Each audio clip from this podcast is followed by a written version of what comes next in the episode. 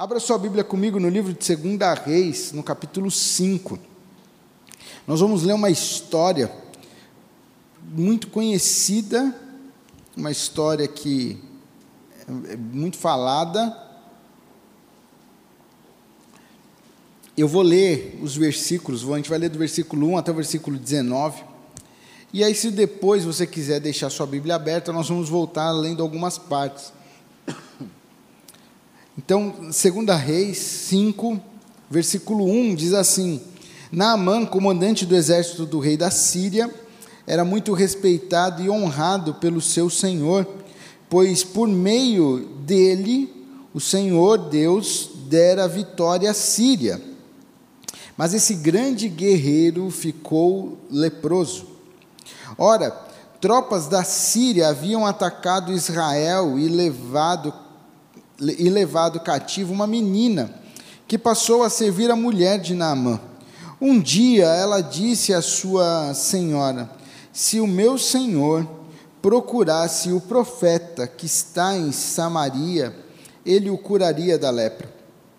Naamã foi contar ao seu senhor, ao rei, o que a menina israelita dissera. O rei da Síria respondeu: Vá eu lhe darei uma carta que você entregará ao rei de Israel. Então Naamã partiu, levando consigo 350 quilos de prata, 72 quilos de ouro e 10 mudas de roupas finas. A carta que levou ao rei de Israel dizia: Junto com esta carta, estou te enviando meu oficial Naamã para que você o cure da, o cures da lepra. Assim que o rei de Israel leu a carta, rasgou as vestes e disse: Por acaso sou Deus capaz de conceder a vida ou a morte? Porque este homem me envia alguém para que eu o cure da lepra. Vejam como ele procura um motivo para se desentender comigo. Quando Eliseu o homem de Deus soube que o rei de Israel havia rasgado suas vestes, mandou-lhe esta mensagem: Por que rasgastes tuas vestes? Envia o homem a mim, e ele saberá que há profeta em Israel. Então Naamã foi com seus cavalos e carros e parou à porta da casa de Eliseu. Eliseu enviou um mensageiro para lhe dizer: Vá e lava-se sete vezes no rio Jordão, sua pele será restaurada e você ficará purificado. Mas Naamã ficou indignado e saiu dizendo: Eu estava certo de que ele sairia para, me, para receber-me, invocaria em pé o nome do, do Senhor, o seu Deus, moveria a mão sobre o lugar afetado e me curaria da lepra. Não são os rios Abana e Farfá em Damasco melhores do que todas as águas de Israel? Será que não poderia lavar-me nelas e, e ser purificado? E foi embora dali furioso. Mas os seus servos lhe disseram: Meus, Meu pai, se o profeta lhe tivesse pedido alguma coisa difícil, o Senhor não faria? Quanto mais quando ele apenas lhe diz que se lave e será purificado. Assim ele desceu ao Jordão, mergulhou sete vezes, conforme a ordem do homem de Deus, e foi purificado. Sua pele tornou-se como de uma criança. Então Naamã e toda a sua comitiva voltaram à casa do homem de Deus. Ao chegar diante do profeta, Naamã lhe disse: Agora sei que não há Deus em nenhum outro lugar, senão em Israel por favor, aceite um presente do teu servo. O profeta respondeu: Juro pelo nome do Senhor, a quem sirvo, que nada aceitarei. Embora Naamã insistisse, ele recusou. E disse Naamã: Já que não aceitas o presente, ao menos permita que eu leve duas mulas carregadas de terra, pois teu servo nunca mais fará holocaustos e sacrifícios a nenhum outro Deus senão ao Senhor. Até aí, até o versículo 17. Nós estamos lendo uma, uma história, uma passagem relacionada a um homem chamado Naamã.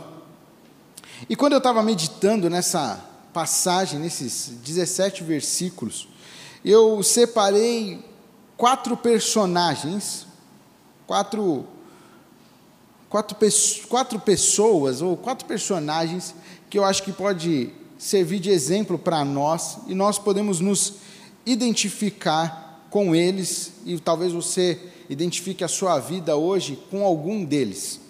O primeiro personagem que eu queria falar é sobre a menina e os servos. A menina está aqui no, no, nos primeiros versículos, né? Diz assim: Ora, no versículo 2: As tropas da Síria haviam atacado Israel e levado cativa uma menina, que passou a servir a mulher de Naamã.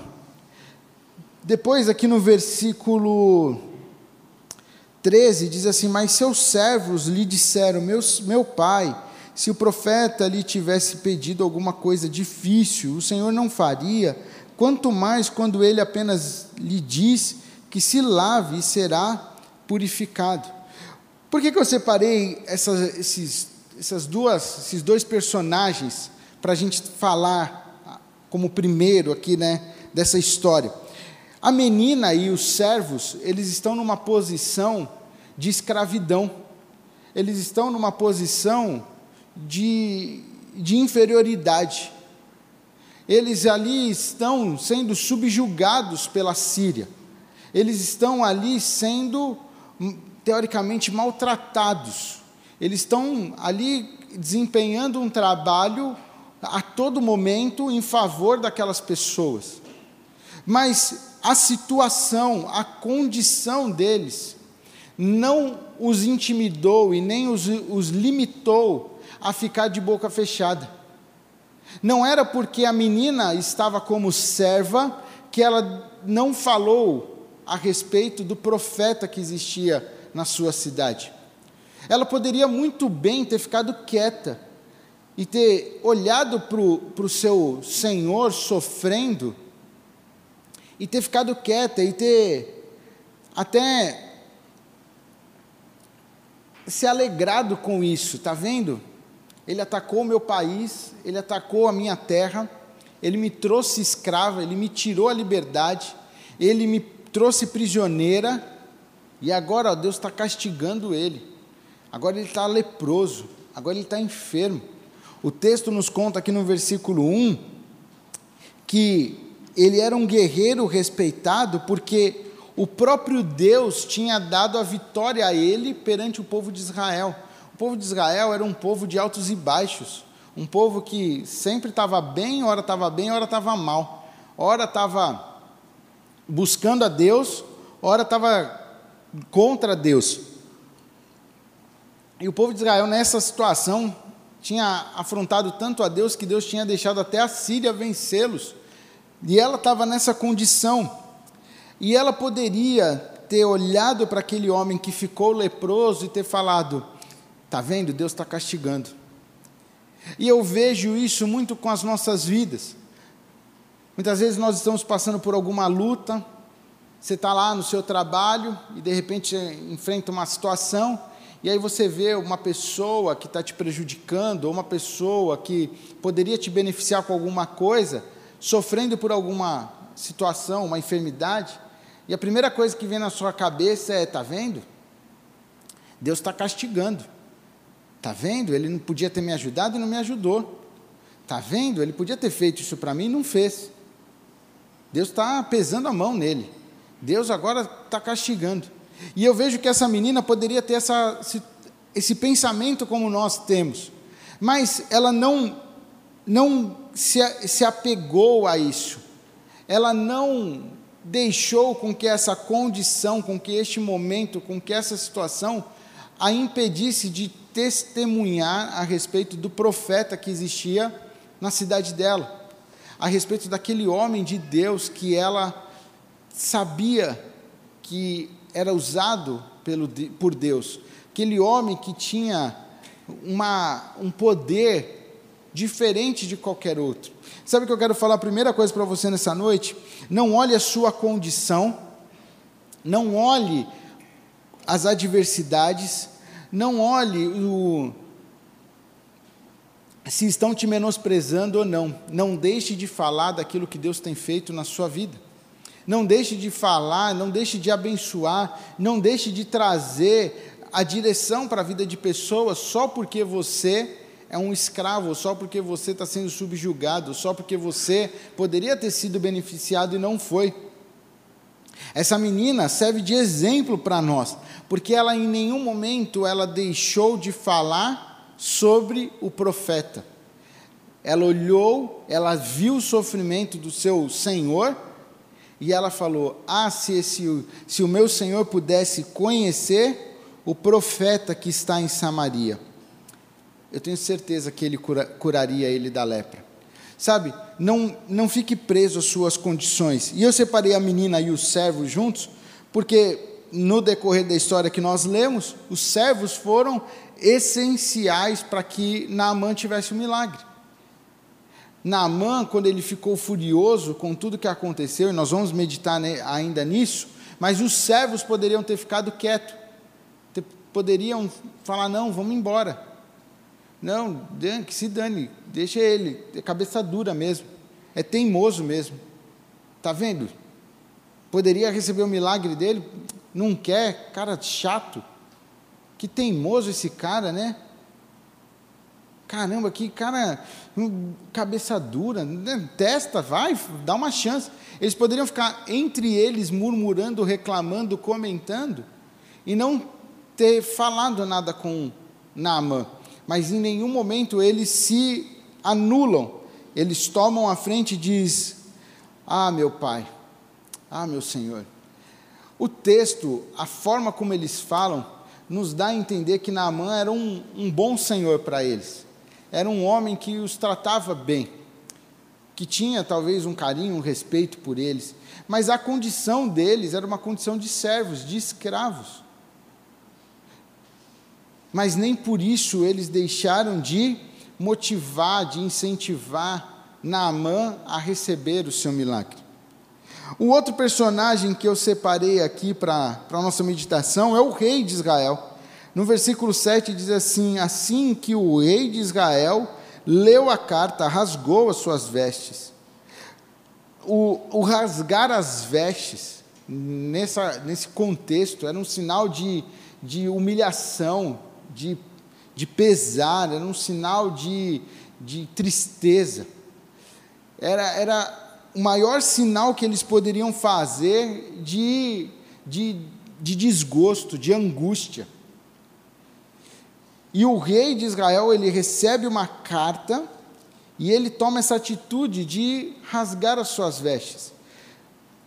E eu comecei a pensar nesse rei e anotei aqui a, a ansiedade, a, a falta de, de fé, a incredulidade dele, mesmo com uma posição diferente da menina, uma posição de destaque, ele era rei. E nós temos que lembrar que ser rei de Israel era, era uma função na qual o próprio Deus colocava. Ninguém assumia o reinado de Israel sem que Deus o permitisse. Nós lembramos, né, precisamos lembrar da história, o povo só tinha Deus e de repente o povo se volta e Deus tinha os, os profetas, depois o povo se revolta e pede um rei, Deus tinha os juízes que julgavam a nação e tudo mais, até que o povo pede um rei. E aqui é a sequência, então agora o povo de Israel tem sempre um rei. Mas Deus nunca deixou o rei sem um homem de Deus, sem um profeta. E, e todo rei, ele era ungido, ele era escolhido por Deus, não era o, o povo que levantava, que aclamava, ele era um homem que tinha uma responsabilidade, tinha uma autoridade, e ele era levantado por Deus, ele não era um profeta, mas ele tinha essa responsabilidade. Mas a ansiedade, o temor, a insegurança, a falta de fé, o faz ficar angustiado por uma carta. Ele estava tão fragilizado, tão assustado, que uma carta de um outro rei o tira do, do centro, o tira dessa, desse, desse, de entender que, não, eu sou rei, não, eu conheço Deus. Deus, o Deus de, de Abraão, de Isaac, de Jacó, ele é aqui, ele é o Deus de Israel, ele é o, é o Deus que nos, nos trouxe até aqui, é o Deus que nos sustenta. Ele esquece tudo isso e ele se humilha por causa de uma carta.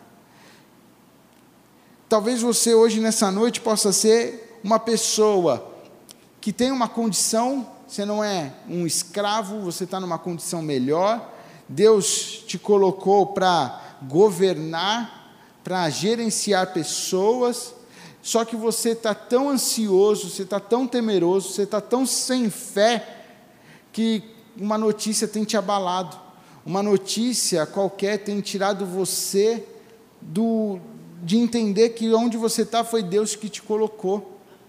Aonde você chegou foi Deus que te pôs aí. Talvez você está tão angustiado, tão assustado, que uma carta, uma notícia do governo, uma, uma notícia na sua empresa é, é o suficiente para te, te levar para baixo, para te deixar cabisbaixo, para você não querer mais sair do quarto, você querer ficar trancado em casa, você não querer mais enfrentar, você não querer mais viver. E Deus manda te dizer nessa noite: Ei, eu estou contigo, lembra-te de mim, lembra-te que eu te coloquei aí, lembra que você chegou onde você chegou por minha causa, eu estou cuidando de você. O rei de Israel, ele poderia ter olhado aquela carta e falado: Não, não, sou eu, mas existe profeta aqui, existe homem de Deus aqui na nossa nação, existem pessoas que têm esse poder de orar e de você ser curado, mas aquela situação o leva a, a, a perder o chão, o leva a, se desestabilizar. Mas o profeta Eliseu, que é o outro personagem, ele, quando ele, ele sabe do que está acontecendo, quando a notícia chega para ele que o rei está com as suas vestes rasgadas, ele toma sempre uma atitude, ele toma uma ação, ele, ele toma a frente e manda alguém perguntar, manda lá, pergunta para ele, o que está acontecendo? Qual o motivo dele rasgar as suas vestes? Qual o motivo de tanta angústia? Eu imagino Eliseu pensando, nossa, aconteceu uma coisa muito grave na nossa nação que eu preciso ir lá orar com o rei, eu preciso impor as mãos, eu preciso fazer alguma coisa, porque ele rasgou suas vestes. Nós temos aqui a história né, de, de Esther, e quando vem o decreto da morte dos judeus, o que acontece com Mardoqueu? Mardoqueu rasga suas roupas, o povo rasga em sinal de angústia, de, de desprezo, de temor, de meio que traduzindo para o tempo de hoje, uma depressão, algo que como que eles tivessem perdido o chão. Então é um sinal, e o rei tem esse sinal, e o profeta fala: o que está acontecendo? Manda esse homem vir aqui, manda esse homem vir para cá, ele vai, vai conhecer Deus. E o outro personagem que eu separei foi o próprio Eliseu, ele conhecia Deus ele sabia o poder que Deus tinha outorgado a ele, dado a ele. Ele sabia desse poder, e eu quero dizer uma coisa para você nessa noite: o mesmo poder que Deus deu a, a, a Eliseu, ele dá para mim e para você quando Jesus foi na cruz do Calvário. Quando Jesus morreu na cruz do Calvário, a palavra diz que o véu se rasgou de cima a baixo, e a partir daí nós temos acesso ao Pai, o Espírito Santo de Deus, que ressuscitou Jesus dos mortos, ele passa a habitar em nós, o mesmo Espírito que levou, que tirou Jesus da morte, que ressuscitou, que curou, que transformou, habita em nós. Eliseu sabia de quem ele era, e eu quero falar uma coisa para você: tome posse daquilo que Deus entregou para a sua vida. Tome posse do poder que Ele confiou a você. Não se desespere, não, não mediante as notícias, não rasgue suas vestes, não se humilhe tanto, entenda que o Senhor está sobre a sua vida, tome posse. É que nem a menina, ela tomou posse, eu sou escrava, mas eu vou falar que existe poder em Israel. Sabe, Eliseu está lá. Sabe, nós precisamos nos levantar como homens e mulheres que foram salvos, lavados, remidos pelo Senhor. Quando você vê uma pessoa enferma, existe poder sobre você para pôr as suas mãos e orar pelos enfermos e eles serem curados. Existe poder para você abençoar a sua casa, sua família. Existe poder sobre você para colocar a mão sobre endemoniados e eles serem libertos. Maior é o que está contigo do que aquele que está no mundo. A palavra de Deus diz que nós pisaríamos a cabeça da serpente e do escorpião e dano nenhum nos aconteceria. Eliseu sabia, ele conhecia Deus, ele sabia o poder que existia sobre a vida dele. Sabe qual é o nosso grande problema? Que nós não confiamos 100% no Senhor, nós não colocamos a nossa fé em ação, e aí nós não usamos e não nos apoderamos daquilo que Deus nos confiou. E aí a nossa tendência é ser como o rei de Israel. Mediante as notícias, a gente chora, a gente se tranca no quarto, a gente decide não enfrentar, a gente fala: é, eu nasci assim, eu cresci assim, eu vou morrer assim. Mas Deus manda dizer nessa noite que existe um poder sobre a sua vida. Você foi escolhido pelo Senhor, você foi feito à imagem e semelhança dEle. Quando você aceitou Jesus, o Espírito Santo de Deus habita em você. Tome posse disso. Quando as notícias maus, as notícias ruins vierem, você possa se levantar e falar: Amém. Maior é o meu Deus, maior é aquele que está comigo, maior é o Senhor sobre a minha vida. Ah, então quer dizer que as notícias não nos abalam? Sim, mas nós não ficamos prostrados. O rei de Israel ficou prostrado, humilhado. Eliseu não, falou: manda ele vir, manda esse homem para cá, manda ele chegar aqui que eu, eu vou resolver o problema dele. E o outro personagem que eu vejo aqui, que eu separei, é o próprio Naamã, que é o, o, o ícone aqui dessa história. E eu acho interessante porque aqui no versículo,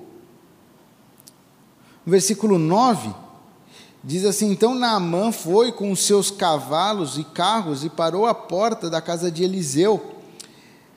Eliseu, o homem de Deus, o profeta, o cara que tinha autoridade, o que, que ele faz? Ele enviou um mensageiro para lhe dizer: Vá e lava-se sete vezes no Rio Jordão, para que sua, e sua pele será restaurada e você ficará purificado. Naamã chegou na casa de Eliseu. E, e quando você vê aqui, ele, é, Naamã era uma autoridade, era um homem respeitado. Naamã, na Síria, ele devia passar e todo mundo se prostrava perante ele. Naamã, quando ele estava né, nos seus, com a sua carruagem, com o seu exército, ele era reverenciado ele era meio que idolatrado. Mas quando ele chega na presença do homem de Deus, o homem de Deus nem sai para falar com ele. Sabe, não importa quem chegue na sua presença, não se humilhe, não se curve perante as pessoas, não adore as pessoas, reconheça que o maior é o teu Deus, maior é o Senhor sobre a tua vida. Eliseu podia ter saído e ter bajulado Naamã, ter falado: caramba, que honra, nossa, Naamã está na porta da minha casa, nossa, tem uma carruagem, nossa, ele é famoso, eu vou lá tirar uma foto com ele, vou fazer uma selfie com ele, vou postar, porque, cara, Naamã está aqui, Naamã, Naamã, não, Eliseu simplesmente pega o mensageiro, um, um ajudante dele, que fala assim, vai lá e dá o recado para ele, sabe, Eliseu, ele pega e toma uma atitude de dizer, cara, vai lá, dá o recado. Esse é o recado de Deus para ele. Agora, Naamã, ele tinha uma expectativa. Ele tinha algo que ele criou na cabeça dele. E conosco, muitas vezes é assim. Nós criamos coisa na nossa cabeça, nós criamos imagens baseado nas histórias da palavra e baseado em, em amigos, em conversas. Nós criamos e achamos que Deus só vai agir, Deus só vai fazer, Deus só vai operar dessa maneira, desse jeito. E Naamã tinha uma grande expectativa, mas ele também passou por uma grande frustração. Eu quero dizer para você, quando você conhece ao Senhor, quando você começa a caminhar com Ele, quando você tem esse relacionamento, essa intimidade, não limite o Senhor. Não ache que o Senhor vai vir, Ele vai estender a mão, Ele vai fazer assim, Ele vai fazer um carinho ali e vai acontecer. Não, Deus age da forma que Ele quer, da maneira que Ele quer. E, e isso está muito claro nos evangelhos, quando Jesus curava as pessoas. Teve cego que ele falou e cego voltou a ver. Teve cego que ele colocou as mãos. Teve cego que ele cuspiu, fez um lodo e passou, e o cego teve que se lavar. Ele cura, ele age, ele, ele tem a forma, o jeito dele para operar nas nossas vidas. Simplesmente confie no Senhor. Não crie expectativas simplesmente humanas de que Deus vai agir desse jeito, dessa maneira, e se não acontecer, você se frustra. Que foi o que aconteceu com Naamã. Naamã criou uma expectativa que o homem de Deus, ele era uma autoridade, ele era reverenciado, o homem de Deus vai sair aqui, ele vai tocar em mim, ele vai pôr a mão, ele vai orar, ele vai fazer a oração poderosa, ele vai trazer a oração de 24 horas que ele tem, ele vai fazer o óleo, ele vai trazer a água ungida, ele vai trazer isso, ele vai trazer aquilo e eu vou ser curado. Não, Deus age da maneira dele. E isso gerou uma frustração tão grande que ele sai de lá furioso, ele sai de lá zangado. E eu imagino que possa haver pessoas hoje aqui no nosso meio que entraram com um sentimento de fúria, um sentimento de raiva, de rancor, de mágoa com Deus, achando que Deus ia fazer daquele jeito, daquela maneira, naquela hora, naquele tempo. E não aconteceu, e você está furioso hoje com Deus. Você está furioso hoje com o Senhor. Está achando que Deus te esqueceu, que Deus não liga mais para você. Eu quero dizer para você nessa noite: Deus age no tempo dele, na hora dele, da maneira dele. Do jeito que você menos espera, é como Deus vai trazer o seu milagre. Do jeito que você menos espera, é como Deus vai te impactar. Crie expectativas de que o Senhor vai fazer, mas não crie expectativas da forma como Ele vai fazer, porque a forma dele é totalmente sobrenatural. A forma como Ele age é singular. Não é porque eu fui curado da meningite e Deus fez um milagre na minha vida de, dessa maneira, desse jeito e tal, que outra pessoa que tiver meningite vai ser do mesmo jeito. Talvez tem pessoas que tiveram meningite como eu e nem ficaram internadas em hospital. Bastou uma oração e Deus curou. No meu caso, eu fiquei internado e Deus me curou no hospital. Tem outros que Deus agiu de outra maneira. Cada um Deus age de uma forma. Não crie expectativas como Deus vai fazer, mas crie expectativas que Ele vai fazer. Ao invés de Naamã acreditar que Deus ia operar, ele estava acreditando na ação do profeta, na ação do homem, naquilo que o homem ia fazer. E não é o que o homem faz, mas é o Espírito Santo de Deus atuando. Então, se você entrou aqui revoltado com Deus, hoje é dia de você pedir perdão e de você reconciliar com o Senhor e entender que Ele vai fazer, que Ele vai agir, que Ele vai trazer que Ele vai curar, Ele vai transformar, mas é do jeito dele, é na hora dele, é da maneira dele. Não ache que são pastores, são homens, são profetas que vão tocar em você e isso vai acontecer. Pode acontecer? Pode. Deus usa as pessoas? Usa. Ele usa a sua vida? Usa. Mas crie expectativas que Ele vai fazer, não da maneira Porque quando você cria expectativas na maneira e Deus não age na sua maneira, no seu tempo, no seu jeito, você acaba se frustrando. Foi isso que aconteceu com Naamã. Ele se frustrou, ele ficou furioso. E aqueles servos que nós comentamos no início foram essenciais, foram fundamentais para que a história de Naamã pudesse acontecer. Se aqueles servos tivessem revoltados, a história de Naamã teria sido outra. Ele teria voltado para sua casa leproso, com as suas riquezas, com a sua enfermidade, com a sua frustração, com a sua angústia, tudo igual. Ou talvez até pior. Mas sabe o que? O que eu vejo nessa história? Que o grande milagre não está na cura de Naamã, não está naquilo que Deus operou visualmente em Naamã. Por que visualmente? Porque a lepra era algo visual, era algo que você notava, você via, você sabia. Ele poderia estar cheio de armadura, tentando esconder, ele poderia fazer uma maquiagem, ele podia estar de N maneiras para esconder a lepra, mas todo mundo via, todo mundo olhava. Mas o grande milagre não está no visual. Mas o grande milagre dessa história está aqui no, no versículo 17. E disse Naamã: Já que não aceitas o presente, ao menos permita que eu leve duas mulas carregadas de terra, pois teu servo nunca mais fará holocaustos e sacrifícios a nenhum outro Deus, a não ser ao Senhor. O grande milagre na vida de Naamã está em ele reconhecer ao Senhor, está na salvação, está na transformação. O mais importante para Deus não era Naamã estar curado da lepra, mas era ele reconhecer que existia Deus em Israel.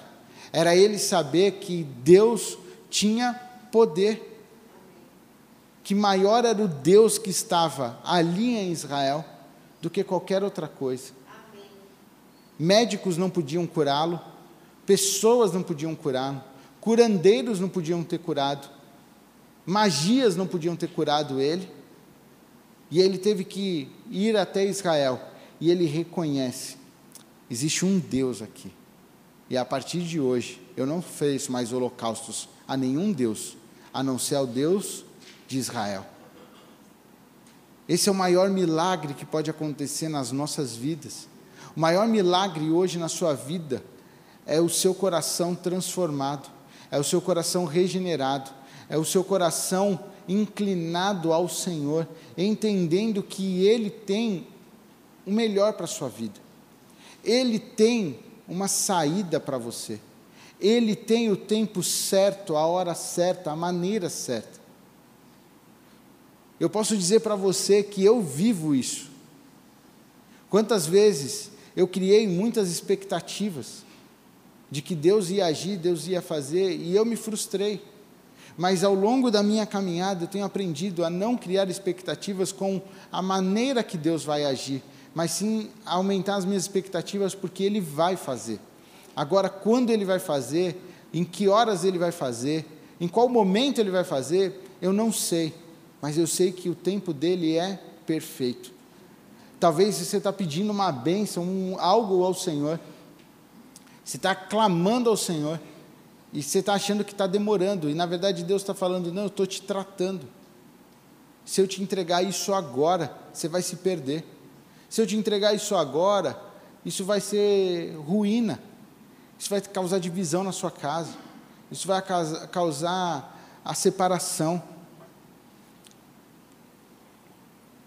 Se eu te der isso que você está esperando, que você está pedindo, vai ser motivo para você deixar sua família, deixar sua mulher. Eu preciso tratar isso no seu coração. Eu preciso tratar em você. Eu preciso amadurecer você, para você receber o que você está pedindo. É no tempo certo, é na hora certa. Talvez você está com uma enfermidade, você está clamando, e Deus manda te dizer que Ele vai te curar. Mas enquanto você está passando por esse processo, por esse tempo, não deixe de anunciar o Senhor. Ele está te levando em lugares que talvez eu não entre, outras pessoas não entrem, missionários, pastores não podem entrar, mas você está lá, fazendo o seu tratamento, fazendo, fazendo a sua hemodiálise, talvez você está com problema e você está lá e Deus está te levando lá para falar para outras pessoas que existe um Deus que pode curar. Ele está te levando lá para você pôr a mão nos enfermos e pessoas serem curadas. E é uma coisa louca você pensar, eu estou doente e vou curar outros. Sim, porque Deus está te levando lá para ser sal na terra e luz no mundo. Deus está te levando lá para você resplandecer a glória dEle. Deus levou essa menina cativa para que ela pudesse falar para aquele homem.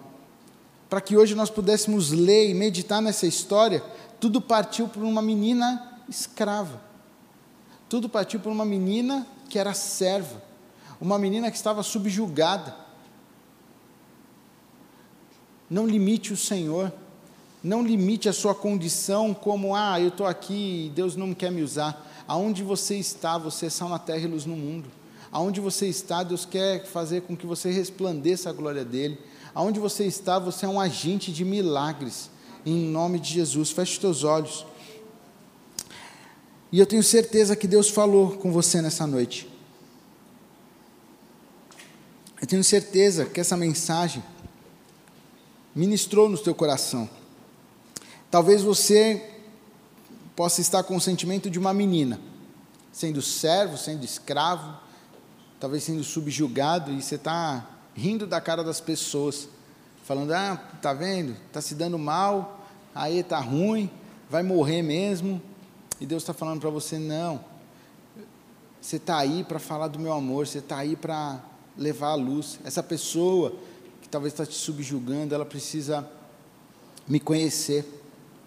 Talvez você é o rei que tem uma posição de destaque, mas você não está com o seu coração firme no Senhor. Você se esqueceu um pouco do teu Deus. Você deixou o seu coração se levar e as notícias têm te desestabilizado. Talvez você é uma pessoa que é fervorosa, mas você não tem tomado posse daquilo que Deus te entregou, daquele poder que há sobre a sua vida. Você é um Eliseu aí, mas está meio adormecido. E Deus falou contigo nessa noite. Ou talvez você é um Naamã, que está enfermo, está precisando de um milagre.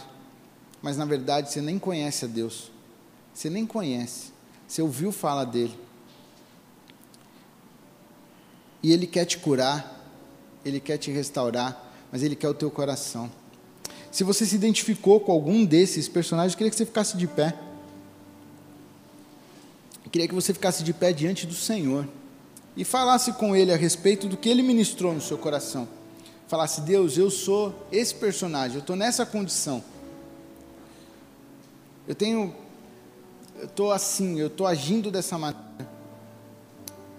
Eu não tenho, eu tenho estado com meu coração incrédulo. Eu tenho colocado minhas expectativas nos homens, nas ações. E eu não tenho colocado minhas expectativas no Senhor.